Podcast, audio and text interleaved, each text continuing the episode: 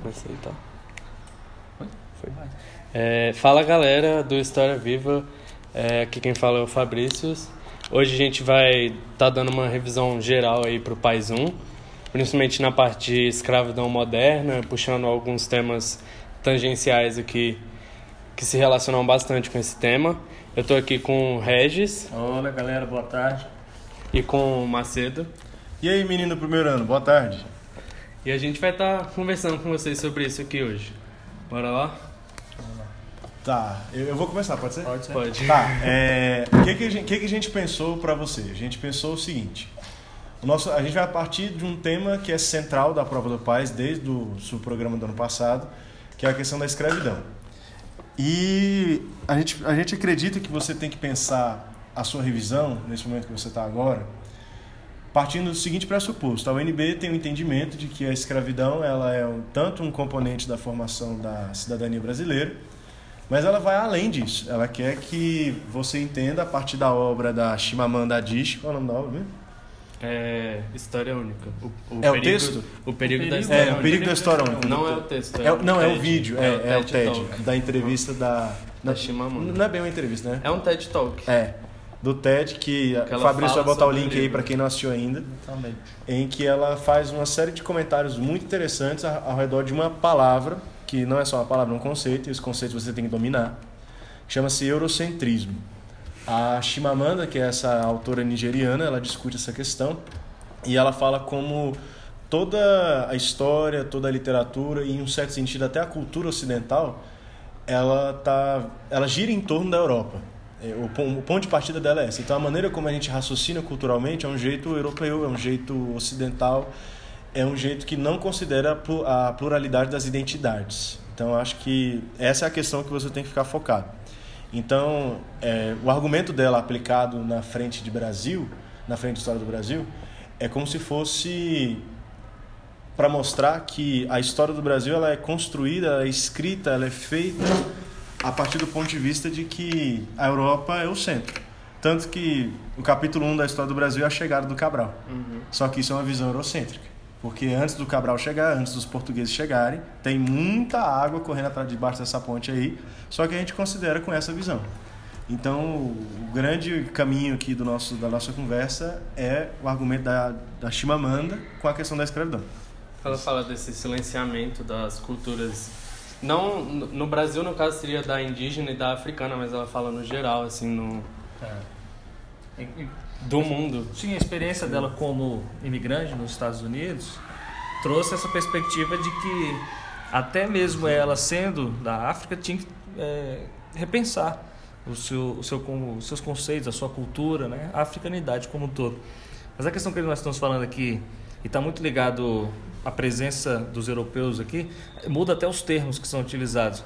É, não é mais descoberta a chegada dos europeus como resultado de um processo de expansão marítima que gera um, um, choque entre duas culturas, uma cultura bem mais antiga aqui na América, essa é a perspectiva, ou seja, antes mesmo de existir qualquer história europeia, existia uma história dos povos é, nativos no Brasil, assim como também dos povos em que os espanhóis encontraram né, os incas, os maias, os astecas, os pré outro termo que a gente é. costuma que usar. Que a gente usa e é eurocêntrico que a gente nem percebe. Exatamente, que é o pré-colombiano.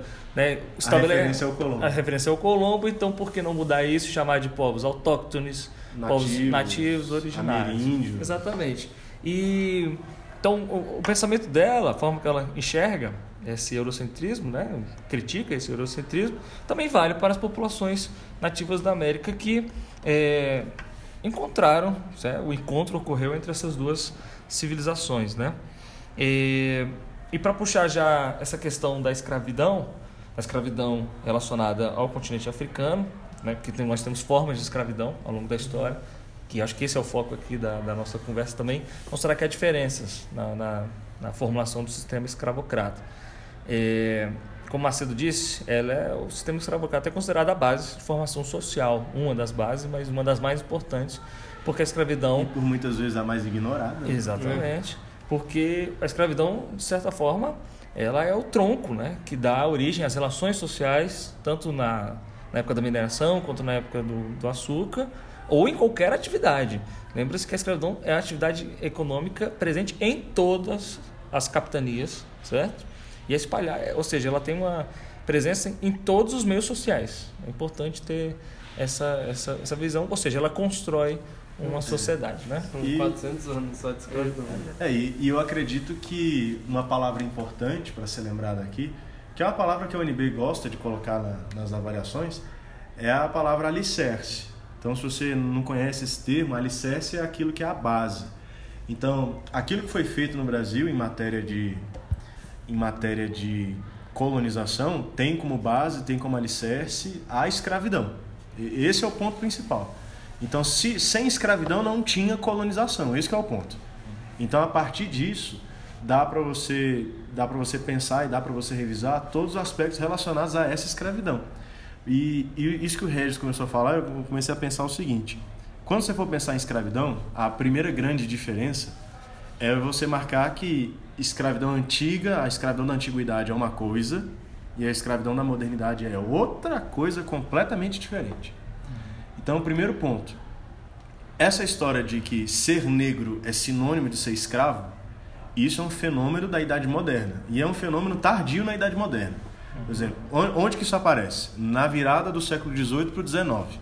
Então, isso já é uma abordagem um pouco mais para o segundo ano, mas é uma diferença que é importante saber já no primeiro ano. Então, cor de pele, ser negro como sinônimo de escravo, é um fenômeno da modernidade. É, está muito ligado ao imperialismo, na, na verdade, europeu, a expansão europeia a expansão, é, e a conquista do continente africano. Já no século XIX. Já no século XIX. A escravidão moderna dos séculos é, 16, 16 17, 17 que teve no Brasil durante a colonização, tem como base, o Macedo pode comentar mais um pouquinho sobre isso, a justificativa religiosa. Está muito ligado ao pensamento como a, a Igreja Católica constrói. Isso, é uma expansão ligada Isso, ao... a expansão do cristianismo ligado também à expansão mercantil. Né? Porque estava rolando o protestantismo lá na Europa e a Igreja não... É uma reação, né? É uma reação, uma tentativa de expandir o pensamento católico para o mundo. E aí, baseado com, na religião, vem certo, a escravidão. Com um certo espírito de cruzada no ah. meio dessa história. Uhum.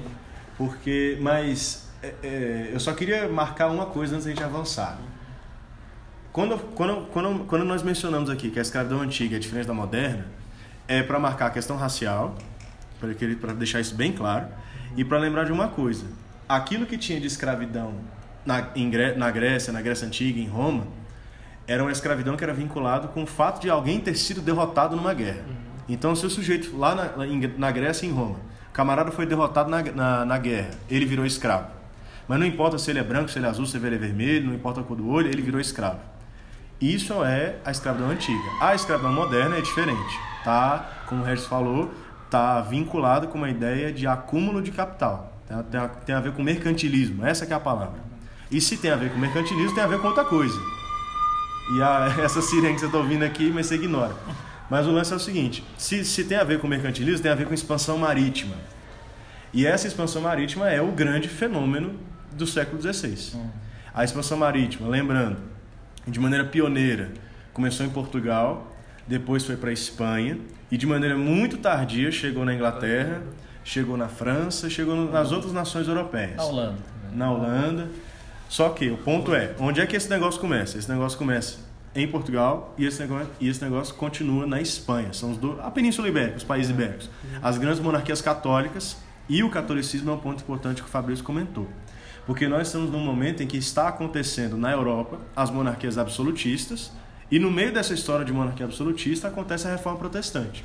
Então existe um, um, um vínculo muito íntimo entre as monarquias ibéricas, e eu estou falando de Portugal e de Espanha, em relação à Igreja Católica. Por isso que a imagem que é bom ser guardada com esse momento é o seguinte: pensa numa caravela. Quando você pensa numa caravela, você imagina um barco grande, um navio gigante, que tem lá feito de madeira, feito com, com a sua, os seus. Como é o nome daquilo? Onde fica a vela? O mastro. mastro. com seus mastros, as suas velas brancas, mas essas velas brancas têm cruzes vermelhas. Então qual é o fenômeno? Quando os portugueses e os espanhóis saem navegando pelo oceano, eles estão fazendo um empreendimento que tem um objetivo econômico, que tem um objetivo político, mas que tem um objetivo religioso que não pode ser ignorado de jeito nenhum. Tanto que a primeira coisa que o Cabral faz aqui quando ele chega no Brasil é celebrar a missa. Então, esse fato além dele, ter, dele ser um elemento constituinte da história brasileira, ele já sinaliza qual é a pegada do movimento. É a base ideológica do movimento da expansão marítima. Exato. Então eles estão saindo de Portugal indo para o oceano para propagar a fé. É. Isso não pode ser esquecido. A carta, a carta de chamada de carta de descobrimento, né, o primeiro documento, outra questão bem eurocentrista, devido à falta de registros escritos dos, é, das populações indígenas, né? né? É. É, o Peribás caminha justamente além das questões naturais, do pai da paisagem, que se impressiona, é justamente o comportamento dos do que eles chamam de gentios, né, os indígenas. É, para, na, é a estranheza de não, não parecer não ter nenhuma religião ou nenhuma, nenhum culto, ou seja, ele já estabelece ali que é uma preocupação ou cultos diferenciados, tipo, absurdos, né? Porque, tipo, é, absurdos é, pra eles. Muito fora, muito estranho para eles. Que não são, que não vem com o cristianismo. São então, é, a questão de batizar a nova terra com nomes, a preocupação de dar nomes religiosos, nomes religiosos isso está ligado a, a, santos, sei lá. a esse intuito, pra, esse intuito da colonização, que é o quê? Porra, ah, a gente precisa também garantir aqui a colonização pela fé. E é o, o projeto que os jesuítas vão seguir a partir, né, com a chegada dos portugueses aqui na América como um todo, tá? Como um todo.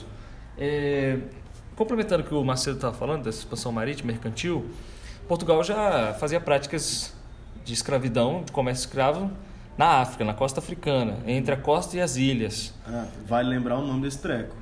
Périplo africano. Périplo africano, que é a navegação né, na costa da África. É, e isso é o que torna os portugueses é, habilidosos e a experiência de chegar à América. Né? A gente traz uma espécie de know-how, né? É, não, não é coincidência, né? Nenhum movimento de história é tão coincidência, não é um acaso. Há uma justificativa, mesmo que eles tivessem o foco deles fosse, fosse o comércio com as Índias. Mas a questão da África, o contato com os povos africanos, se dava muito por meio das populações que existiam na África. Alguns eram terrenos ou é uma, uma, organização mais comunitária. Que também é uma classificação europeia. Que também é uma classificação europeia. Assim, os, os africanos não se... Eles não se identificam como reino, como império, como é, país, como nada. A gente classifica eles assim para facilitar o nosso entendimento, né? E eles faziam transações comerciais e uma delas era de escravos para as ilhas como a Ilha da Madeira, Açores, é, Açores Cabo, Verde. Cabo Verde, onde se plantava açúcar algo muito importante que o NB gosta é falar que a experiência do empreendimento açucareiro foi inédito no Brasil. Não, Não é. foi, é. certo? Nem mesmo o comércio de escravos. Ele só foi intensificado com o tráfico. E aplicado ao Brasil. E aplicado ao Brasil, por isso que a gente está aqui falando sobre isso. É, e esse ponto eu acho massa, Regis, porque já nos leva a, a uma compreensão que é o seguinte, uma compreensão que também é uma conclusão a escravidão não é uma coisa inventada pelos europeus. É, então, já foi, já, já foi mencionado aqui uhum. que a escravidão é um fenômeno. É, é uma característica humana, para a gente dizer bem numa uhum. frase, para ficar bem marcado isso. Uhum. A humanidade é marcada pela escravidão. Já tinha na antiguidade, como já falamos aqui. Uhum. Mas a grande diferença que tem na modernidade é que os europeus vão transformar isso num negócio transcontinental que vai servir de base para fazer acúmulo de dinheiro. E essa história de acúmulo de dinheiro tem um nome, o nome disso é mercantilismo. Então, aquelas monarquias europeias que existiam, na, obviamente, na Europa, as monarquias absolutistas, elas acumulam dinheiro, dentre várias outras maneiras, com a venda de escravos.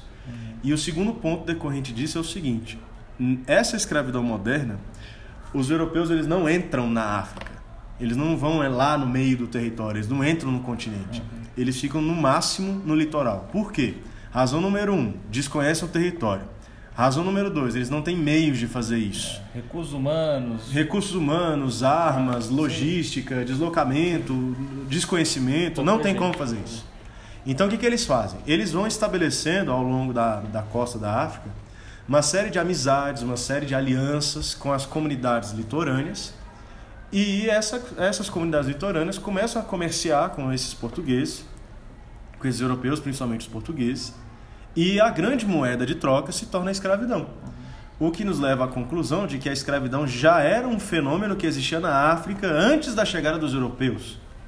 Mas aqui eu acho que nós três vamos fazer uma ressalva. O fato de existir escravidão na África antes dos europeus chegarem não quer dizer que a escravidão é algo aceitável, que a gente está inocentando os europeus, que eles não têm culpa no cartório, ou que eles não fizeram nada de ruim. Nós estamos dizendo que era um fenômeno que já existia na África, mas também em todos os lugares. Uhum. Mas o fato é, a chegada dos europeus transforma isso num negócio, num mercado que é transoceânico, que é transcontinental e que serviu para a acumulação de dinheiro das nações europeias, que lá no século XIX vão se tornar industriais. Exatamente. Então é, é esse encadeamento que tem que ser pensado é. aqui. E assim, a lógica da escravidão europeia é bem diferente da africana, no sentido de que, sim, eh, lideranças africanas têm interesses comerciais, mas a lógica com que eles escravizam é bem diferente. É, o processo de mercantilização da pessoa, né, da, dos, principalmente da África subsaariana, das populações daquela região, da costa, é um processo, tem que lembrar ressaltar, é de desumanização, porque ele não é visto como um, um, ser, humano. um ser humano, é um, ele é visto como mercadoria e essa, essa relação também vai estar dentro das relações sociais brasileiras, coloniais, né? É, entre os senhores, os escravos, a casa grande e a senzala. E outro aspecto bem, bem legal de se ressaltar a respeito dessa escravidão, né, a presença da escravidão na África, é um exemplo de um outro é, de um documentário, né? É o Atlântico Negro, na Rota dos Orixás. Que é obra do Paz. Que é obra do Paz. Assiste, pelo amor de Deus. Esse é excelente, vai casar muito bem com o que a o gente está falando. Não só com isso, mas com o argumento da Chimamanda Exatamente. também. Exatamente. E, e, fala da religiosidade, da presença da religiosidade Inclusive africana. Uma deles, né? Isso. Isso. Mais importante ainda dar voz a esses é. povos, né? E algo interessante é a, em, algum, em, uma região, né, na Angola, você tem a árvore do esquecimento. Eles davam voltas para esquecer a origem, a identidade, a todo o seu, seu aspecto, porque eram desumanizados. Dentro da África, as relações de escravidão existiam, sim, entre os povos, mas também estão baseadas em questões é, políticas, né, no de caso guerra. de guerra, né, e não raciais. É muito importante entender isso, né? Não não está ligado à racialidade. Então, isso é uma Porque, isso assim como a Chimamanda fala, essa ideia de escravidão vinculada a uma ideia de raça é uma construção europeia. Uhum, é a construção de um raciocínio, de um conceito e de uma narrativa histórica que vai atravessando os séculos que você vê muito mais no século XIX, por exemplo. Exatamente. Aí, quando chega no século XIX, aí você tem toda aquela ideia de que os negros são sub-humanos, são né? inferiores. Em si, sensibilização. Sensibilização, exato. Criado e Então, chutado. essa, essa grande diferença aqui é, é, o ponto importante. E voltando na, na questão da, da expansão marítima e da, do alicerce da colonização, é justamente desse jeito, dessa forma, que vai ser construída a América Portuguesa. E esse termo é importante, América Portuguesa. Porque se eu marco que é América Portuguesa, eu já estou dizendo quem é que está dando as cartas. Uhum. Então, se é Portugal, por isso que é portuguesa, Sim. na América, eu estou falando, estou mostrando que é uma colonização feita pelo Reino de Portugal, pelo Estado português, na América, numa lógica mercantilista. Então, se é mercantilista, tem que ganhar dinheiro. Problema 1. Um, não tinha ouro e não tinha prata no Brasil. Imediatamente, né? É, e isso foi documentado lá pelo menino, pelo Pero Vaz de Caminho. Chegou aqui não tem ouro e não tem prata. Ao contrário da Espanha. Que quando a Espanha chegou na América, ela deu uma cagada e deu de cara com uma sociedade que dominava não só a metalurgia, uhum. que dominava não só a oriversaria, né, a questão do ouro e tal, como ela encontrou os astecas que dominavam o ouro, tinham acesso ao ouro, mas depois eles encontraram um outro império, que era o Império dos Incas, que tinha uma montanha inteira feita de prata. Uhum. Potosí. Pulseiro de Potosí. Então, ao contrário da, de, da, de Portugal, a Espanha se deu muito bem nessa empreitada. Uhum. Só que quando os portugueses chegam aqui, não tem nada, só tem índio. Então, eles vão ter que arrumar outro jeito de ganhar dinheiro no Brasil. E é aí que entra a questão do açúcar. Só que esse, essa questão do açúcar está vinculada com uma outra coisa que vem desde a Idade Média, que é o negócio das especiarias. Ah, É, só que você quer falar, Fábio? Não, pode falar. Tá. Então, o negócio da especiaria é o seguinte: na durante na, na baixa Idade Média, principalmente, quando houve uma quando houve aquele processo de diminuição das guerras e tal, as pessoas começaram a transitar de, por longas distâncias, as rotas comerciais voltam, o Mediterrâneo começa a ganhar um sentido novo. E os caras começam a ir atrás das especiarias. Não é de maneira bem direta. O que é uma especiaria? É basicamente tempero. É basicamente tempero. Produto especial, caro, lucrativo, é. raro. É Agora, por que, que o Regis está falando que é raro? Por que, que o Regis está falando que é caro? Por que, que ele está falando que dá um lucro do cacete? Gente, porque não tinha geladeira, não tinha essas coisas. Então você usava esses produtos para conservar a comida mas também para o dia a dia. Sim, ainda mais viagem de longas distâncias, essa é, é lógico. Quanto mais distante, maior a conservação. Exatamente, só que o lance é, se você não tinha refrigeração, então não era todo mundo que ia conseguir fazer esse negócio. Então pimenta, noz moscada, canela, açúcar, é, sei lá, Curcumina, curcuma, é. açafrão, todos esses seda, não, não, é tempero, mas cravo, uhum. é, seda, porcelana, papel, são coisas que tinham no Oriente. Então essas coisas vão voltar para a Europa durante a Baixa Idade Média, vão despertar a cobiça dos europeus. Sim. Então é justamente por isso que os, os, caras saem na direção do mar. Então o açúcar, ele é o grande produto que a Europa deseja. Porque o açúcar é um sinônimo de status social. Exatamente. As cortes europeias, você está falando de monarquias agora, então você está falando de corte.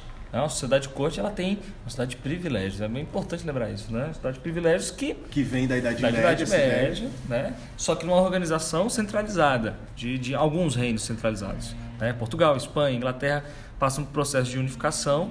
Primeiro os, os ibéricos, primeiro os portugueses ainda, né? E as cortes europeias, os, os nobres, eles vão ter hábitos que ligam eles a privilégios, a uma posição social é, dentro da sociedade estamental. O açúcar, então, é a grande especiaria e é que gera maior riqueza, né?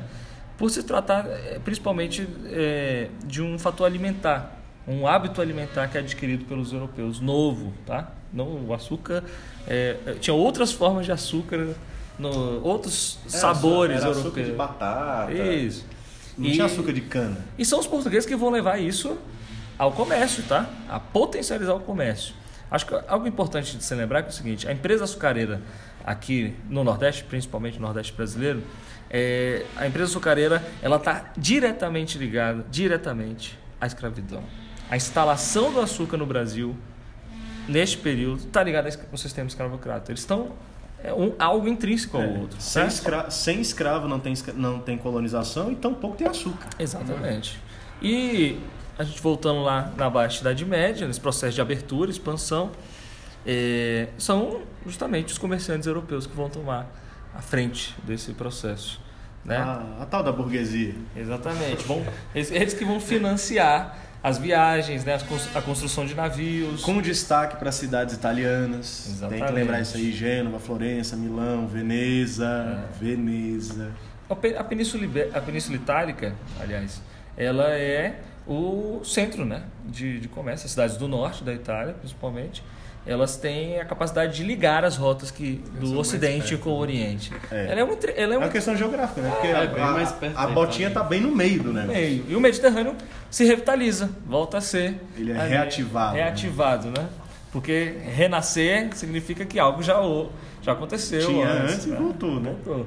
As cidades voltam a existir, o processo de urbanização, né? cresce a população urbana, então cresce a importância a classe burguesa, né? a camada do os banqueiros, os mercadores. Exatamente. Então, mas já fazendo o link no que está falando, Regis, uhum. é, o termo que não pode ser esquecido da, da Baixa Idade Média é renascimento comercial e urbano, que é uma coisa que durante a Alta Idade Média, que é o primeiro período, meio que deu uma desaparecida. Uhum. Porque a Alta Idade Média é um período de reclusão, é um período de cultura do medo, ruralização, uma sociedade mais agrária. Uhum. E aí quando você tem, ali por volta do ano 1000, acontece um grande fenômeno na Europa que é chamado, chamado de paz de Deus. Porque você tem todos aqueles reinos antigos que eram bárbaros convertidos ao cristianismo. Então você tem o papel da igreja que é muito importante. Então o fenômeno da pacificação, ele é decisivo para você continuar com. A, aliás, não é nem continuar, é para você retomar uma cultura que existia na antiguidade, que eram as rotas comerciais. Exatamente. E é a partir disso que toda essa, essa explicação que a gente tinha falado antes, da expansão marítima, das monarquias, com essa ideia de fazer expansão, é aí que volta. Sim. Então, é, o que a gente está tentando fazer aqui é mostrar para vocês que existe uma íntima relação entre o renascimento comercial e urbano no final da Idade Média com a centralização política de Portugal e Espanha e com o início da expansão marítima. É. E é nesse link também que a gente pega que a expansão marítima chega no Brasil, nesse ide esse ideal de especiarias e tudo mais, mesmo não tendo muito no começo, mas quando fica inviável ficar indo na Índia o tempo inteiro, passando lá por... Porque foi o tempo das outras, dos outros reinos, das outras monarquias se formarem uhum. e a competição aumenta. É. E, e aí, aí, é um rolê de, de oferta e procura. E uma tentativa de Portugal realmente conseguir alguma coisa que tenha custo real aqui no é, Brasil. Tem, tipo, de... tem um termo econômico. Né? É, não, é custo-benefício. Isso, é, custo-benefício. O custo-benefício de você atra... circunnavegar a África inteira e ir lá parar em Calicut, Exatamente. na Índia, no, lá no, na, no começo do século XVI, deixou de ser vantajoso. Porque além de caro, estava aumentando a competitividade por causa do, das, das nações. das outras nações que estavam recomeçando a investir nesse comércio marítimo. Aí o Portugal se viu numa situação de ter que colon... tipo, começar é, esse, essa efetização da terra do Brasil. Porque antes eles. Tá, beleza, o português estava aqui, mas não, não tava eles, é, é realmente era... fazendo a terra frutificar, Portu... dar lucro, essas coisas. Portugal, Portugal tava... solenemente ignorou o Brasil durante é. três décadas. Falou, ah... Esse é o ponto, esse é o ponto aqui. É. Portugal falou, ó, o Brasil tá lá pra mim, mas... Lembrando um pouco de data. Os portugueses chegam no Brasil em 22 de abril de 1500. Em 1530 e só que, isso, que começa... os portugueses só vão se importar com o Brasil de verdade. 1534, só em 1533, 34. Porque na hora que eles percebem, exatamente isso que o Fabrício falou, quando eles percebem que o negócio da Índia não vale mais a pena. Não tá lucrativo. Nossa, não tá lucrativo, tá inclusive gastando a mais. É, tá dando prejuízo. É muito difícil, é. Aí eles vão abrir os olhos pro Brasil e vão resolver usar aquela terra gigantesca, uhum. fértil, como já tinha sido averiguado Sim. lá na carta do Pedro de E aí, o que, que a gente vai fazer? Plantar açúcar. A resposta é açúcar. E aí, de novo, a dica que o Regis deu. Isso era é tipo assim, era um espírito aventureiro? Era uma coisa inédita? Não era, não. Os portugueses já tinham. Os portugueses já tinham feito isso na Ilha da Madeira, nas Ilhas dos Açores, já tinham plantado açúcar. Então, percebem que o clima é igual. É, é. E a experiência também. É, você tem condições naturais, mas não são elas que definem, tá? Não são elas, elas são favoráveis. É, com certeza, né, um regime ótimo para plantação no, no, no Nordeste brasileiro. Mas é, com certeza é a viabilidade. É viável você investir? É. Tem experiência? Tem. Vamos começar então a fazer as fazendas de os engenhos, né? Que o engenho na verdade a gente chama de engenho que é fazenda. Né? É, o engenho é a máquina, é o lugar onde se produz. As casas. O engenho é um negócio que gira. Né? Isso, é a, é a engenharia. Mas está tudo ali. Então a gente chama de engenho as fazendas de açúcar, bem rudimentares no começo, assim, uma dificuldade tremenda dos portugueses, porque é um empreendimento caro, uhum. na verdade, exige da burguesia um investimento forte e aí é pesado e assim, tá... a coroa portuguesa não tem é, como financiar totalmente esse empreendimento, ela precisa da iniciativa privada. Eu acho que algo muito importante sobre a colonização do Brasil é que ela é uma uma junção, ela é um é acordo. PPP, né? É, é um PPP. é a PPP parceria, que existe hoje em dia. Parceria público-privada. O Estado fornece é, a arma, fornece condições. meios, a proteção. Exatamente. A construção de fortificações. Você que já viajou para o Nordeste deve ter conhecido praias que chamam Praia do Forte da Barra, Praia do Forte do Fortaleza. Forte São Luís, Forte São João, Forte não sei o quê. Gente, o que, que é um forte? Forte. né? O que, que é um forte? forte. É, um, é uma, vamos lá, é uma, uma é proteção. Tipo, é tipo um castelo. É exato, um castelo. É um castelo cheio de canhão na parede, velho. É, é isso. É isso. No Rio de Janeiro também. No Rio de Janeiro tem, em Salvador tem, nas grandes capitais tem. Que no Nordeste principalmente, né? A gente está falando aí, principalmente do Nordeste açucareiro, que é Recife, certo? A faixa que vai do Recife até Salvador, o Recôncavo Baiano, né? Ali a próximo a Salvador, é, você tem a instalação dos engenhos. Aliás, grande parte. O Brasil teve muitos engenhos, é, mas a maioria deles se concentrava nessa zona. E alguns outros em São, na província, ou na capitania, ao sul, né? ao sul, São Vicente, né? Onde também vai ter uma produção açucareira, vai ser um surto. E depois é, a gente vai é. falar de outro movimento histórico que é o bandeirantismo, que substitui. É, mas é, eu acho que antes disso, eu acho uhum. que vale a pena a gente deixar bem claro aqui uma coisa.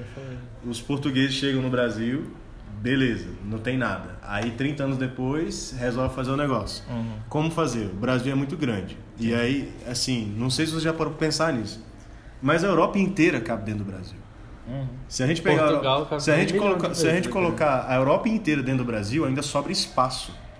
É. Então, quando, quando foi falado aqui pelo Regis e pelo Fabrício que os portugueses não tinham como fazer isso, é, realmente a verdade é não tinha como fazer esse negócio.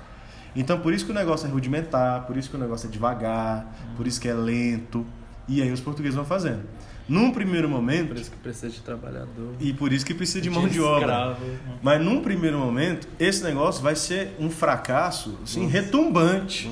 Porque não tem como fazer o negócio. Uhum. É muito, é absurdo, assim. O que os portugueses fazem é uma coisa inimaginável, porque para nós é naturalizado, mas não é não, gente. É uma missão impossível fazer um negócio desse. Uhum. E aí quando os camaradas chegam aqui, toda aquela divisão de capitanias hereditárias, que eram as, as 15 capitanias que o rei fez, todas elas fracassaram, com exceção de duas. Que é a de, a de Pernambuco, cuja capital era Recife, e a de São Vicente, que é onde mais ou menos está a região de São Paulo hoje em dia. É. Então são essas duas grandes regiões onde o açúcar vai ter uma certa prosperidade, vinculado, Mas, claro, hum, com fatores que são importantes. Agora vamos lá, aí a gente vai fazendo bate-bola. Por que, que Pernambuco deu certo? Que é a grande pergunta. Proximidade geográfica é uma delas. Do, ela, ela tá Pernambuco está no Nordeste, Nordeste, né? então, mais pertinho. Mais próximo do mercado onde se distribui açúcar, que é, o, é Portugal. E o mais importante lembrar sobre isso, os holandeses sempre estiveram envolvidos no comércio açucareiro. Porque era uma PPP. É, exatamente, porque eles tinham parcerias, certo? E eles que financiavam grande parte do empreendimento, tá? É, a construção dos engenhos, é, também fazer muito parte dos, dos, dos da burguesia Tem holandesa. Até do açúcar. É, é. E, é porque o nome disso era o consórcio do açúcar. Né? Exatamente. Né? As companhias de comércio, né, monopolistas de comércio, participavam desse processo. É, outro fator. Tá de Holanda? De, de, não, não, de Holanda não. Pernambuco. De Pernambuco. Pernambuco dá certo. Primeiro, o Regis falou. Posição favorável, posição geográfica massa. Dois, abundância de capitais, porque os, os holandeses estavam investindo. Uhum. Três, um solo Nossa. fértil pra caramba, que era um treco chamado Massapê. Uhum. Que vai entrar aí na cultura brasileira, em tudo quanto é obra literária, é. nordestina, isso é mencionado. Então você tem posição geográfica, você tem posição geográfica favorável, você tem dinheiro disponível, você tem um, ter, um território fértil e você tem mão de obra. Isso. Por quê? Porque se você tem capital, você tem como captar mão de obra. Só que a mão de obra vai vir da onde? Aí aqui a gente vai discutir o problema da mão de obra colonial. Uhum. Então, assim, num primeiro momento, os portugueses até tentaram usar a mão de obra indígena. E aqui tem que marcar uma, uma coisa que é importante. O contato dos portugueses com os índios foi amistoso nos primeiros momentos. Só que depois, os portugueses começaram a pressionar os índios. E aí os índios sacaram que não era bem uma relação de uma mão lavar a outra. Eles começaram a perceber que os caras estavam querendo usar eles como trabalhador mesmo, trabalho, trabalho pesado. Na verdade, é tipo, os índios entenderam que eles estavam se tornando escravos. Uhum. E aí começou o desentendimento. E se começou o desentendimento, os portugueses vão ter que fazer uma escolha. A é opção A. Ou eles vão fazer uma guerra contra tribos indígenas que eles desconhecem, no território que eles desconhecem, num território gigantesco lá nos quintos dos infernos. Ou Peguei. eles vão deixar os caras lá na deles e vão arrumar mão de obra em outro lugar. Onde já tinha. Essa é a opção. B. E a opção B já era sabida, já era conhecida. E como a gente falou aqui exaustivamente, essa, essa opção B já era conhecida, já era sabida, e outra, dava dinheiro. É aí que eles vão vincular a empresa açucareira nordestina com o comércio de escravos ao longo do Oceano Atlântico. Então, é essa diferença aqui, é, assim, pelo menos do meu entendimento, uhum. e eu uhum. acredito que a prova vai seguir essa linha. Essa linha né? A escravidão africana ela vai cair com uma luva, porque não dá para usar a mão de obra indígena. Não dá para usar a mão de obra indígena por, basicamente por três motivos. O primeiro é que os índios morrem Aí morre de quê? Morre de doença. É, eles são... A, a, a, uma dizimação, você está falando de uma dizimação de milhões. O europeu vem para cá com um monte de doença. É, uma doença simples, mas. Não, mas é, é, porque na, na real, isso que a gente está discutindo agora é. É uma parada que é histórica e que é biológica ao mesmo tempo. É, Seria massa ter um professor de biologia aqui para explicar, explicar, isso. isso. E um fator, outro fator que a resistência da população indígena era muito forte, é, principalmente porque eles conheciam o território. Isso é muito importante. Eles sabem. Época, é, era, era muita gente. É, então você está né? falando de uma população significativa que conhece o território. Então é, tem a gente está falando de 10 milhões de pessoas. É, Sim. floresta. É, exato. No meio da floresta contra 200 caras.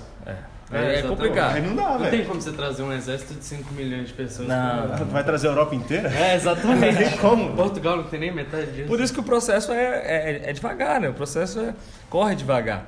E outro fator que vai ser importante é a presença dos jesuítas aqui. Que sim, não nos primeiros tempos, mas vão começar a criar os aldeamentos, né, que são comunidades controladas por padres jesuítas e que protegem, sim, a comunidade as comunidades indígenas, lógico, com uma troca de trabalho. É. E eu acho que é massa a gente pensar é. essa questão, porque é, a primeira coisa, a, a, a terminologia, os, os, os, conceitos. Gente, se, se, na prova aparecer aldeamento, redução ou missão. Mesma. Aldeamento, redução, missão é tudo a mesma coisa. Sim. A gente está falando de um bocado de padre que pega um bocado de índio um bocado muito, muito índio, índio, e começa a catequizar o cara, velho. E começa a ensinar ele a falar português, a vestir roupa, a comer uhum. com garfo e faca, a ir na missa, a, a rezar Pai Nosso. Esse é o projeto da civilização. Isso é, é aquela ideia que a gente falou no começo, é o projeto civilizador português, é fazer uma expansão da fé. Uhum. E aí, fechando a questão do índio. Por que, que não dá para usar mão de obra indígena? Um, a igreja protege. Dois, o índio morre. Três, o índio que não morreu de Vai doença, foge. ele foge. E os portugueses não sabem correr atrás desse cara. Uhum. Quatro. Correr, os, que, os que conseguem ficar ali na órbita dos portugueses. Gente, tô, nós estamos falando agora de um aspecto cultural. Uhum. Na, na organização social indígena, os índios eles têm uma divisão de trabalho que é, da, é que é sexual. Uhum. Então, que, qual é a missão de um homem? A missão de um homem é ser um caçador, ser um pescador, ser um guerreiro. É essa a missão do homem.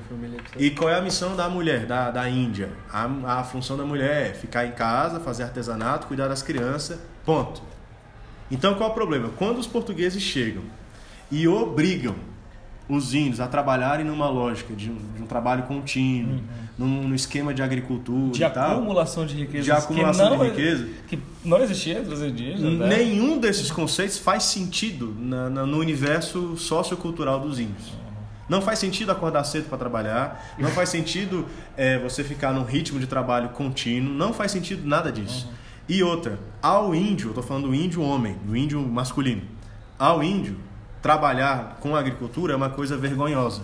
Porque no entendimento da sociedade indígena, quem faz trabalho de agricultura são as mulheres. Por isso que os índios se rebelam contra os portugueses. Uhum. É, outro fator interessante, tem a ver com o eurocentrismo, eles criam essas noções de índio preguiçoso, indígena preguiçoso, né? Isso. Que na verdade não é isso. Os indígenas, eles não se adaptavam a essa lógica de trabalho.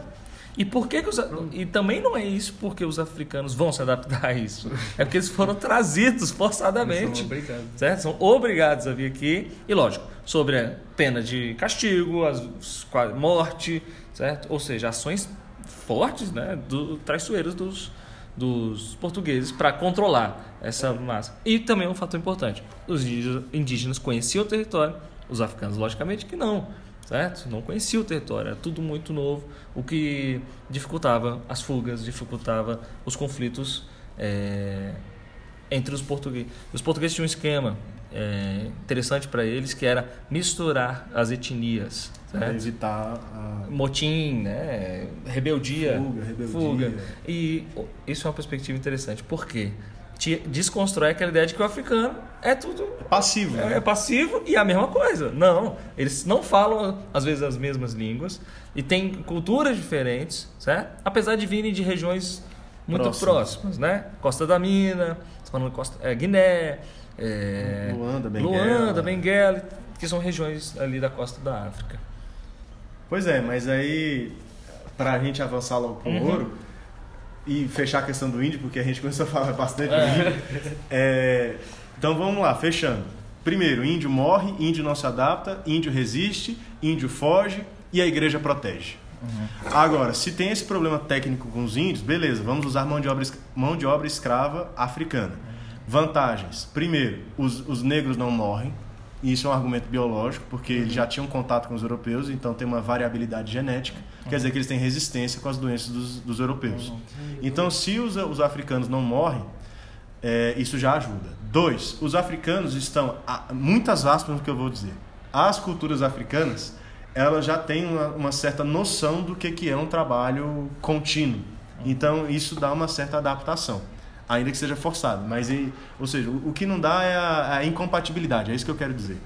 E o terceiro ponto, o camarada atravessar o Oceano Atlântico e ir lá na África pegar o cara e trazer para o Brasil, isso dá grana, isso dá dinheiro. Uhum. Então é por isso que a escravidão africana vai ser não só a solução, mas como vai ser a solução para o negócio. Sim. Porque o cara vai resolver, os portugueses vão resolver o problema deles, vão ter mão de obra e ainda vão ganhar dinheiro em cima disso. Esse é o ponto. É. Isso é mercantilismo. Então, está estabelecido aí o mercantilismo como a forma predominante de se fazer economia durante quase toda a Idade Moderna, né? até a Revolução Industrial. Jovens, é, um, um, algo interessante é que falar que a escravidão também teve presente em todas as atividades econômicas, inclusive a pecuária, que não era, não era predominante, mas utilizou a pecuária, é, consequências do fim da União Ibérica, certo? Que é a união entre as coroas de Espanha e Portugal, é, durante o Brasil holandês, muito importante lembrar disso, que é um, um período de reorganização da, da, empresa açucareira aqui no Brasil com Maurício Nassau. Pra você ter ideia, ele era chamado de O Brasileiro, né? do tamanho a, como ele gostava aqui. É, e, os, e os holandeses, então, eles vão ser uns responsáveis, levando. O, na verdade, eles, o que eles, os, os holandeses fazem? Eles levam é, não só um conhecimento de produção, mas também eles levam a rota comercial uhum. para as Antilhas. Uhum. Ou seja, a Antilha é mais perto, a produção também é boa, também se utiliza mão de obra escrava. E se o frete é menor, o preço é melhor. O preço é melhor, entra melhor na Europa. O Brasil começa a ter uma dificuldade de vender açúcar, certo? As empresas açucareiras. A opção do Estado português é interiorizar. Vamos descobrir esse território aí. Tem alguma coisa aí. Se, a Espanha, se a Espanha, é achou ouro, grande. por que, que não vai ter? Acharam ouro na região né, ali do. Rio das Velhas, lá em Rio Minas. das Velhas, em Minas. É, fato curioso, história boa: os, os bandeirantes já tinham encontrado ouro aqui no Brasil bem antes da coroa portuguesa. Só que eles demoraram quase 20 anos para relatar. Por quê? Vocês têm que ter o seguinte. Eu vou entregar o ouro, né? Literalmente. É, literalmente. Porque os, os bandeirantes também tinham interesses locais, né? Tô falando de pobres, armados, muitos deles, mercenários, contratados. É... Que aprenderam com os índios como que anda no Brasil. Exatamente. Muitos mestiços, essa imagem do bandeirante paulista branco é, é um pouco distorcida. Calça, botina, é, arma. E...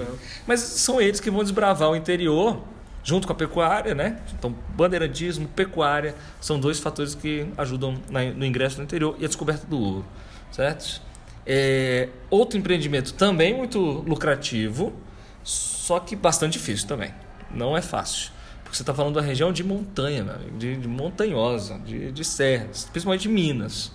O que dificultava a ligação entre os centros urbanos mais importantes, Salvador, Recife, com a região sudeste. Certo? É... Onde estava a maior riqueza. Onde estava a maior riqueza. E Portugal ficou 200 anos clamando aos céus para conseguir. e finalmente conseguiu. Conseguiram o ouro. Aqui no Brasil, o ouro de aluvião, que ele mexe no córrego né, para se tirar. Não é igual o ouro da, da América Espanhola. E nem a prata da América Espanhola, que é um ouro ali nas encostas das montanhas ou dentro das montanhas. Né? Você está falando da Cordilheira dos Andes. Aqui no Brasil é bem diferente. Mas o, o fato é que a escravidão vai ser utilizada de novo, escravidão negra, africana, é, como fator de base social, que é os, a linha que a gente está seguindo aqui. Ela é, é o alicerce da colonização, em todos os sentidos, tanto para açúcar quanto para a mineração. Mas tem diferenças, né? Tem, tem. É, mas, assim, eu penso que a coisa mais importante, antes, antes da gente falar de exatamente dessa diferença, uhum é que quando é descoberto o ouro no Brasil, é criada uma dinâmica completamente nova dentro da colônia, dentro da América Portuguesa. Porque se na época do açúcar você tinha uma sociedade que era muito mais rígida, uma sociedade marcada pela imobilidade social, uma hierarquia muito engessada, o ouro ele possibilita que o ouro cria, na real, uma corrida pelo ouro. Uhum. Assim, ah, parece pleonasmo, mas é isso. Quando a notícia do ouro se espalha pelo Brasil, você tem um movimento de gente deslocando para a região de Minas Gerais que é assim impressionante. São as pessoas atrás dessa riqueza. E quando essa fofoca chega em Portugal, Nossa. o rei de Portugal fica desesperado, porque Portugal vai praticamente esvaziar. É. São, assim, a, as estimativas dizem que 800 mil pessoas vieram para o Brasil Sim. atrás do ouro. Então você imagina o desespero que foi em Portugal, o desespero vinculado a uma alegria, porque é. finalmente achamos ouro, nossos problemas estão resolvidos. Mas tem que controlar. Mas tem que controlar, porque senão vai esvaziar Portugal e todo mundo vai vir para o Brasil e aí fudeu. Só que quando os portugueses começam a tentar equilibrar essa situação, é aí que começa uma dinâmica social nova em Minas Gerais. Sim. Que é qual é a grande diferença? É que em Minas Gerais se torna possível, ainda que muito difícil, mas se torna possível uma pessoa que era pobre, que não tinha nada, a pessoa ser alguém na vida. Uhum. Aquela ideia da pessoa crescer, uhum. assim, sair do zero e ser alguém, Sim. a pessoa se torna, é, se torna possível para o sujeito atingir um nível social maior, ter um status social melhor, tudo isso pela, pela, pela possibilidade que o ouro trouxe para aquela sociedade. Então a sociedade mineradora é marcada por uma possibilidade de mobilidade social mais estratificada, mais estratificada, ela se torna mais dinâmica porque surge um mercado interno, coisa que na época do açúcar tinha, mas era muito restrito. Era só para fazer um negócio mais que de abastecimento mesmo. E esse mercado interno que surge na época do ouro, ali no século XVIII, ele está intimamente relacionado com uma ideia de trânsito de pessoas. Uma espécie de início de urbanização. Exato. É. Assim, né? Porque o século XVIII ele é marcado exatamente por isso. Se você tem uma corrida pelo ouro, você tem surgimento de estrada, você tem surgimento de caminho, você tem surgimento de vila, as pessoas estão desbravando o interior do Brasil e uma vila gera uma cidade. É isso que acontece. Dá para ver isso muito na literatura também. Porque tem uns livros, tipo que surgiram nessa época aqui, o primeiro ano vê isso. Só no, é, o arcadismo aqui, que fala dessas vilas, esse surgimento. Hum. E muda muito, tipo, é absurdo. Tava, o cenário, né? O cenário, é tipo, outra lógica. É outra lógica de escrever também, porque você, antes você falava de uma coisa que acontecia na metrópole, agora você está falando de uma coisa que acontece aqui, Sim. uma coisa que está sendo vivida aqui. Antes também não era muito falada, porque era uma coisa muito mais voltada para a colonização, então não se escrevia daqui porque só tinha índio, escravo e açúcar. Então. Pois é. Não... e agora essa urbanização, entre aspas. Não sei se entre aspas. Cria assunto, né? Cria assunto, é, dá, dá enredo para os livros, né? é. É, porque, assim, se você tem vizinho, você tem fofoca, né? Essa é, é, exatamente. Essa é a ideia. Então, a, a coisa começa a mudar. A dinâmica social, a dinâmica urbana, tudo muda no Brasil. Tanto que, no século XVIII, eles vão mudar a capital do Brasil para o Rio de Janeiro. Uhum. A capital do Brasil, que tinha sido pensada pelos portugueses, primeiro foi Salvador. E aí, na época do, do Marquês de Pombal, que era o primeiro ministro português, a capital foi mudada para o Rio de Janeiro. E aí você tem que lembrar de um aspecto geográfico que é muito simples. Gente, o Rio de Janeiro está no sudeste. E muito onde, de e onde estava o ouro? É. No sudeste. Então a ideia era a seguinte: você tinha que trazer o centro decisório da colônia para perto da galinha dos ovos de ouro que era, no sentido literal, era Minas Gerais. É, algo importante, aparece na prova. Nesse período da mineração ocorreu o deslocamento do eixo econômico. Eles adoram essa palavra, eixo é, econômico. É, deslocamento do eixo, eixo econômico, econômico, colonial. Exatamente, do, da região nordeste para o sudeste. Centro-sul, é, às vezes também. Centro-sul né? aparece. A, lembrar algo, não ficou restrito a Minas, tá?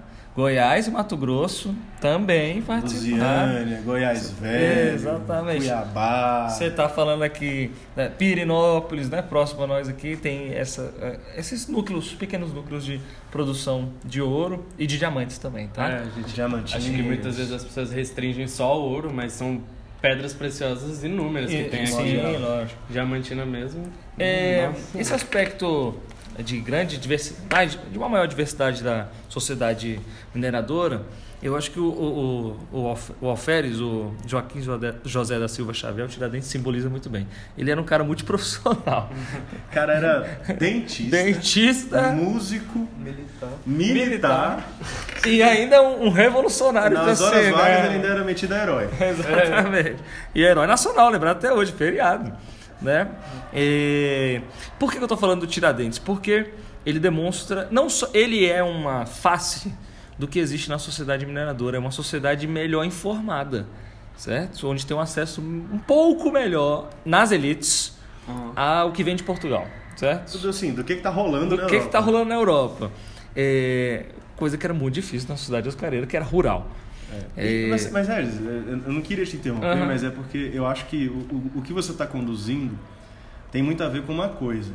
Se Portugal ficou 200 anos esperando ansiosamente para achar ouro no Brasil, quando os portugueses acham, eles vão arrochar o Brasil uhum. o máximo que eles puderem. Nossa, eles querem esse ouro todo dia. Eles vão querer sugar, a, a, última grama de ouro que tiver. Sim. Taxa, então, isso quer dizer o quê? Quer dizer que Portugal vai construir no Brasil, nessa época, é, uma estrutura administrativa, organizacional, fiscal, né? fiscal que nunca, que não existia na época do açúcar. Exatamente. Então os caras vão criar um negócio chamado Intendência das Minas, uhum. que era o órgão que administrava e fiscalizava as regiões mineradoras. Uhum. E para fazer isso, os portugueses precisavam fazer coleta de impostos. Uhum. Então, quais são os três impostos que está diretamente relacionado com esse interesse das elites que o Regis estava falando? Primeiro, você tinha o imposto mais famoso de todos, que era o quinto. Então, 20% de todo o ouro que você arrecada tem que ser dado à coroa portuguesa. Assim, dado não, né? Você é obrigado a pagar isso. Agora, onde que isso é pago? Isso é pago num lugar chamado Casa de Fundição. A casa de fundição era o local onde a pessoa que extrai ouro ia lá, levava todo o ouro que ela coletou.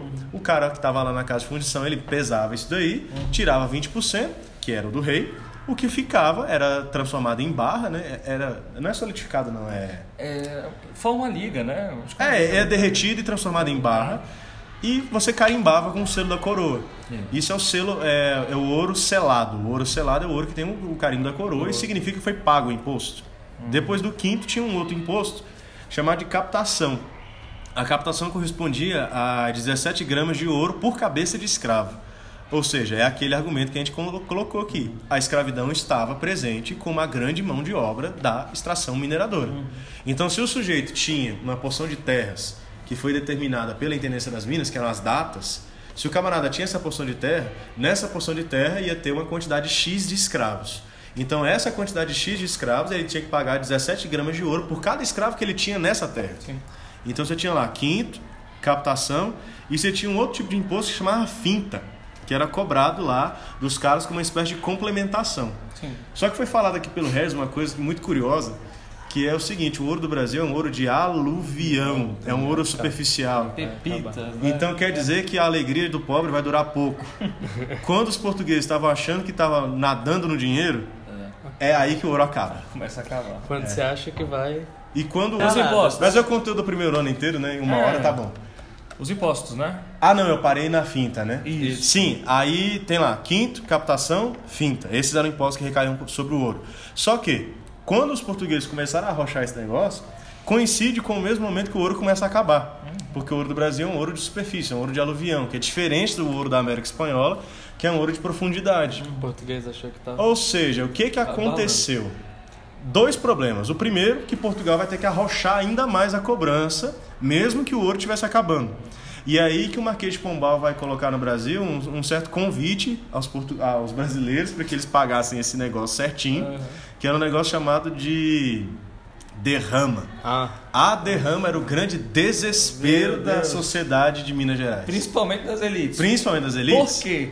Eu posso comentar é. aqui, desculpa. É, é, a elite devia para mercado, para mercadores, para agora português. Era uma sonegação sem fim. Assim, é, é, talvez em alguns momentos o contrabando fosse mais comum do que a captação do ouro, que era muito comum.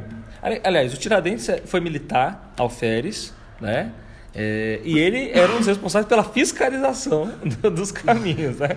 E depois lutando contra o coro português. Então, endividamento forte das elites então, aterrorizava as elites aqui no Brasil o fato de, de Ter a decretar possibilidade derrama. É. derrama. E aí, é, essa mesma elite que já estava antenada nessas possibilidades, ela também já estava antenada com aquilo que acontecia na Europa. Uhum. Que era a ideia do iluminismo, que estava sacudindo a Europa e estava literalmente cortando cabeça de, de certos reis. Então essas ideias, quando chegam no Brasil, vai motivar essa galera. Sim. E como a gente falou aqui, a sociedade da mineradora é uma sociedade dinâmica. Então você tem vizinho. Se você tem vizinho de porta, você tem vizinho de, de, de janela, o babado começa a rolar. A conversa, a fofoca e a conspiração. Exatamente. É daí que a gente chega, no, talvez assim, de longe, o maior evento conspiratório contra a coroa portuguesa que teve no Brasil. Que é a Conjuração Mineira. Que é a Inconfidência Mineira, a Conjuração Mineira. E a Conjuração Mineira, durante muito tempo, ela foi, de certa forma, até mitificada né, pela figura do Tiradentes e tal. É, ela foi um movimento até incipiente, fraco, assim, no sentido de que é, houve as reuniões, eles se uniram, tinham propostas, mas foi curto. E mais... Assim, curto, né? O é, negócio nem chegou a acontecer. Nem chegou a acontecer, né? As reuniões eram muito abafadas. Isso. Ocor... Porque as... se descobrisse... As, as reuniões ocorriam, inclusive, é, próximos à casa do governador. Em lojas maçônicas. É, exatamente. Né? E envolvia tudo quanto era tipo de gente, né? Tinha padre, escritor, poeta, donos padeiro, de fazenda. Dono de né? fazenda, dono de escravo. Sim. Tinha tráfico de traficante de escravo, tinha Sim, tudo lá no meio. É, lógico, defendendo interesses próprios da elite, certo? No meio disso tudo tinha esse danado que era o Joaquim José da Silva Tiradentes, que na verdade é o propagandista. Isso é muito importante. O que, que ele é? Ele é o propagandista. Era o cara que ficava andando pelas, pelas estradas que levavam até Minas Gerais. Uhum. E uma coisa curiosa, o sujeito era músico. Sabia dessa? É músico. Ele era. Ele trocava um negócio que a gente chama de sanfona, mas se chamava naquela época de Banda, não é bandalão, não, é. Tem outro nome pra isso. Enfim, parece uma sanfona. Um acordeon. É né? isso, acordeon, obrigado. Um acordeon. Ele ah, ficava tocando esse. É, assim. aquele faz assim, é. Ele tocava um acordeon e ele parava no, nos locais onde as pessoas paravam para descansar de noite, tipo pousada, esses negócios assim. E ele ficava musicando, velho. A, a, ideia da conspiração. Uhum. Ele transformava isso em música. Bom de papo. Bom de papo, uma lábia assim impressionante. Então, o que, que o sujeito fazia? Ele ia divulgando esse negócio e o negócio foi tomando forma. Tomando forma. Entretanto, isso é um dos problemas. Não só do Brasil, que é a falta de comunicação interna, tá? A gente falou, melhorou a comunicação, o mercado interno, mesmo é, assim. Mas aquela dificuldade desde a época das capitanias ainda está lá. A conexão era difícil, o que dificulta divulgar as informações. Eu gosto muito de falar, uma das diferenças. É difícil falar na história que que deu, por que, que deu certo, né? Dá certo. Bem sucedido. É, a independência das 13 colônias, da qual a Inconfidência era baseada, né? Estava inspirada neles, né? Que é um movimento separatista, né? As propostas uhum. eram separatistas, que os colonos, os colonos norte-americanos tiveram sucesso em de se separar dos, dos ingleses, um pouco mais de 10 anos depois da, da independência, mas conseguiram, né? Guerreando. É, é a questão da divulgação de informação. Isso é importante. Porque nas três colônias tinha jornal, tinha liberdade de circulação de informações. Exatamente. Aqui a presença da coroa portuguesa com isso era é tremenda, né? E a igreja contribuía para controlar ainda mais as informações, apesar da participação de um bocado de padres. De padres. E justamente são os padres que têm acesso ao conhecimento. Então são eles que trazem é, conhecimentos do iluminismo. Junto com os filhos da elite, né? Exatamente. Gostar de pagar de gostoso, porque toda elite, sim, gosta de se mostrar. Exatamente. Né? Então, é, se o cara era rico, o que ele fazia? Ele tinha que se, ele tinha que se distinguir socialmente. Então, na hora da reunião da família, ele queria dizer o quê? Que mandou o filho dele estudar na Europa. Uhum. Só que ele mandou o filho dele estudar na Europa bem na hora que a Europa estava sendo sacudida pelas ideias Exatamente. de Voltaire, Montesquieu, Diderot, D'Alembert, Rousseau, os iluministas todos. Uhum. E aí o camarada voltava, volta. aí o camarada voltava da, da Europa para visitar a família e trazia os livros tudo na bagagem. É, e, e, algo importante é que dentre essas ideias é o separatismo, a gente chama de revoltas separatistas, né? Emancipacionistas. Emancipacionistas, que são a conjuração mineira e a, e a baiana. E, eles não queriam separar o Brasil de Portugal. Era, o negócio era tão no umbigo, né, que era só é. eles. Era região, né? Criar um governo republicano, é.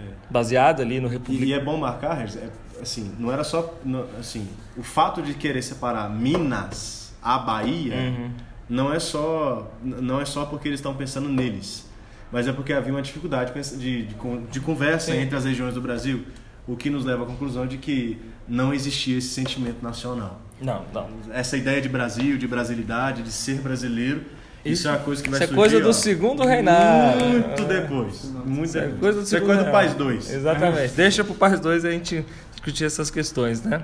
E, então, a Confidência ou a conjuração, tem essa característica.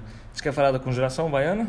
É, a gente tem que falar, né? Cá, né? Inicialmente era 20 minutos, já tá dando uma hora. Vamos marcar a diferença da conjuração baiana. Não só a região, como a gente falou. Mas vamos falar as datas, né? A data é importante, Bora. né? A conjuração. A Inconfidência Mineira é 1789. Antes da Revolução Francesa, né? Que é o rolê de abril, a Revolução Francesa é de julho, uhum. 14 de julho. Uhum.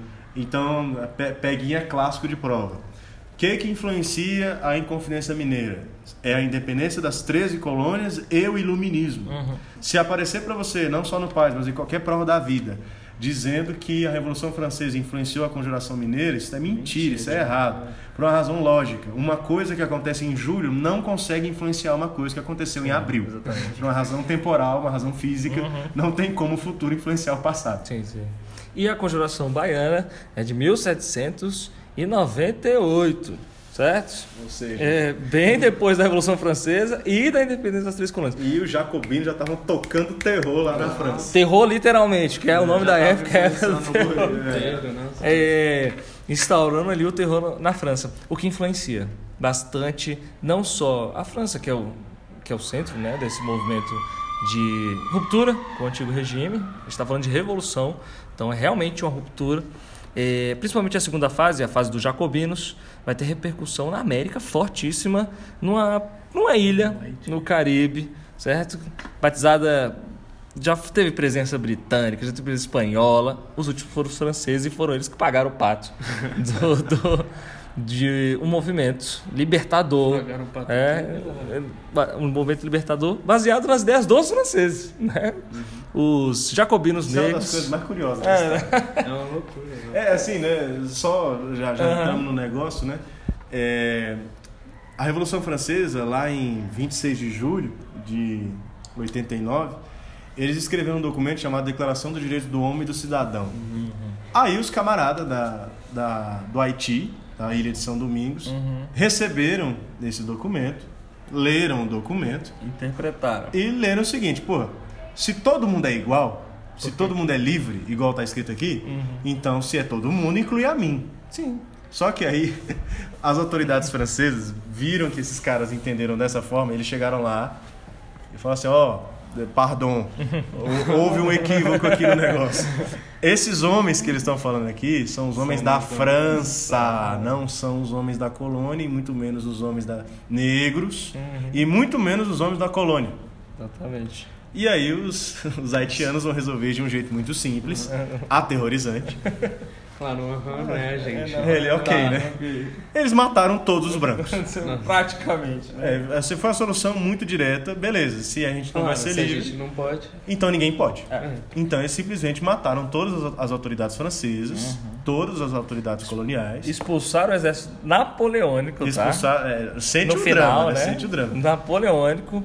As que era o maior da, do momento. Né? Exatamente. Né? As lideranças eram negras, isso é muito importante. Tem o Toussaint é, Toussaint Louverture, né? Dessalines, também é, duas lideranças muito importantes, de fases diferentes. Né? O Toussaint é, é, é, mais do início. do início e o Dessalines é o cara que proclama, na verdade, a independência do Haiti. Meus amigos, o Haiti foi o segundo país a se tornar independente. Na verdade, o nome Haiti é em homenagem aos indígenas da, da região de Santo Domingo, mas o movimento de tem. Religião voodoo. Isso, exatamente. E um movimento que teve forte participação popular. Hum. Fortíssima. Foi o povo, né? Na verdade, o, o escravo e as lideranças negras que tomaram o poder. O único caso de um movimento negro, inclusive, que foi bem sucedido na história. E né? isso vai gerar um pânico no Brasil é, que você não tem noção. Na América inteira. Todo isso vai gerar. A palavra é essa, vai gerar, vai gerar pânico e terror. As notícias. É, o medo do haitianismo. É, isso vai virar um conceito que vai atravessar os séculos, que é chamado de medo do Haiti. Medo do Haiti. Porque o cálculo é simples. Se no Haiti fizeram isso, imagina no Brasil. É, exatamente. Uma sociedade. O... A. Pode falar. Uma sociedade extremamente escravocrata, uhum. desde uhum. o início da colonização, em que as estimativas diziam que a cada cinco pessoas você tinha três, três negras escravizadas.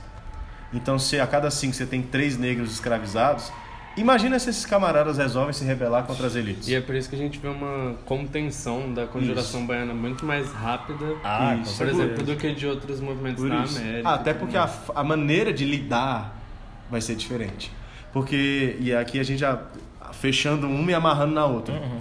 A Inconfidência Mineira, ela é noto, assim, notadamente, notoriamente, é um movimento de elite. Elite branca. É um movimento de, literalmente, de elite branca, uhum. preocupada com as suas questões, uhum. que estava querendo fazer uma república em Minas Gerais, uhum. que estivesse de acordo com os seus interesses e que não ia tocar de jeito nenhum na questão da escravidão. Não tinha esse Só que a conjuração baiana...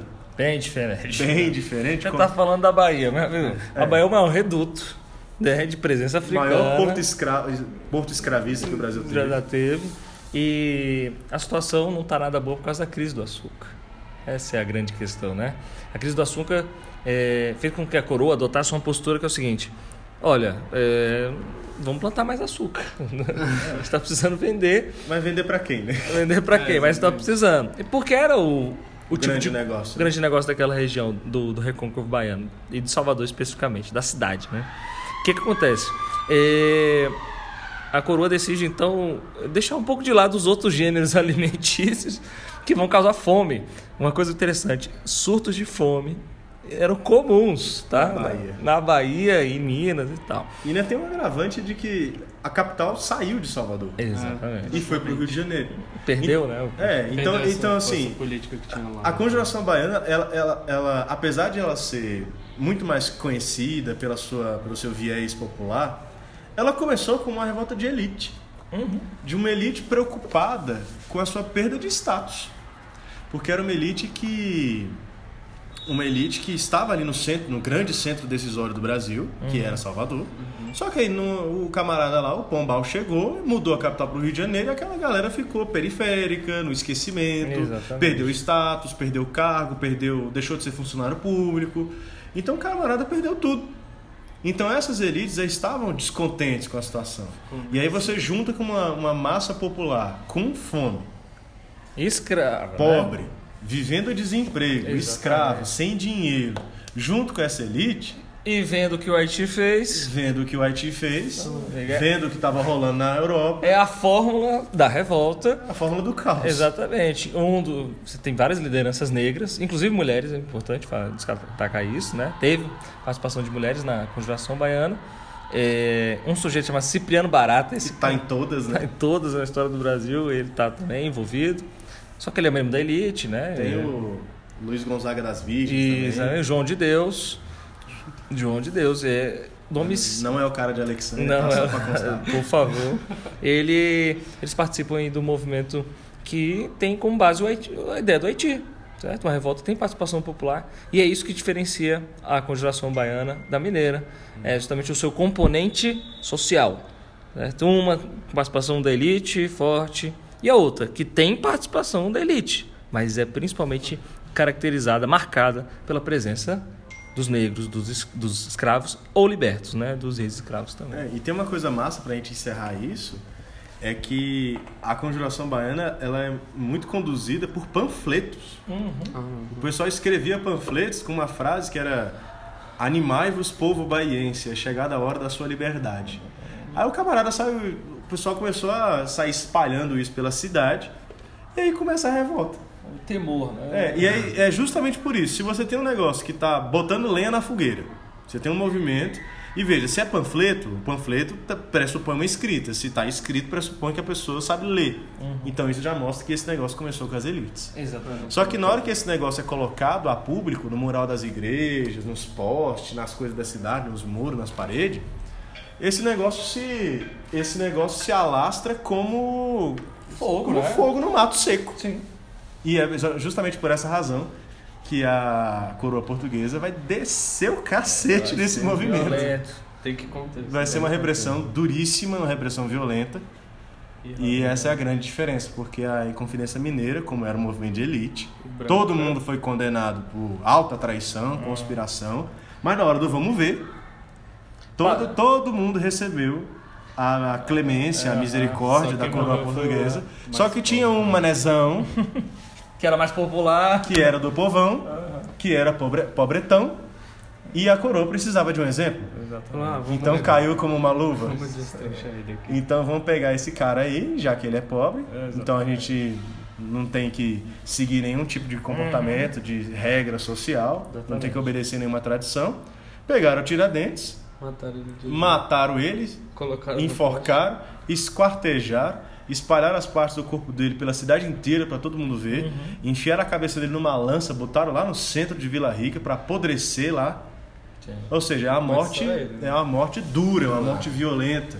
Que tem a ver com a lógica do antigo regime, porque no antigo regime a ideia era, se você fez merda... A você... justiça se A justiça assim. é notória, exemplar e pública. Exatamente. Então o sujeito ia morrer num, com aquela ideia de espetáculo. Então é o espetáculo da violência. A família do Tiradentes morreu do mesmo jeito. Sim. Pegaram a casa dele, tacaram fogo, jogaram cinza, jogaram sal. Fizeram assim, um espetáculo completo. Isso com a figura do Tiradentes. E é por isso que ele se torna o grande herói depois, né? Exatamente. Na depois da proclamação da República, mas aí já é outra ah, história. faz três. Faz três. É, é, mas eu acho que a gente já falou demais, né? É, galera, eu acho que. Todos os pontos estão aí. Os principais pontos estão aí, uma revisão geral do primeiro ano.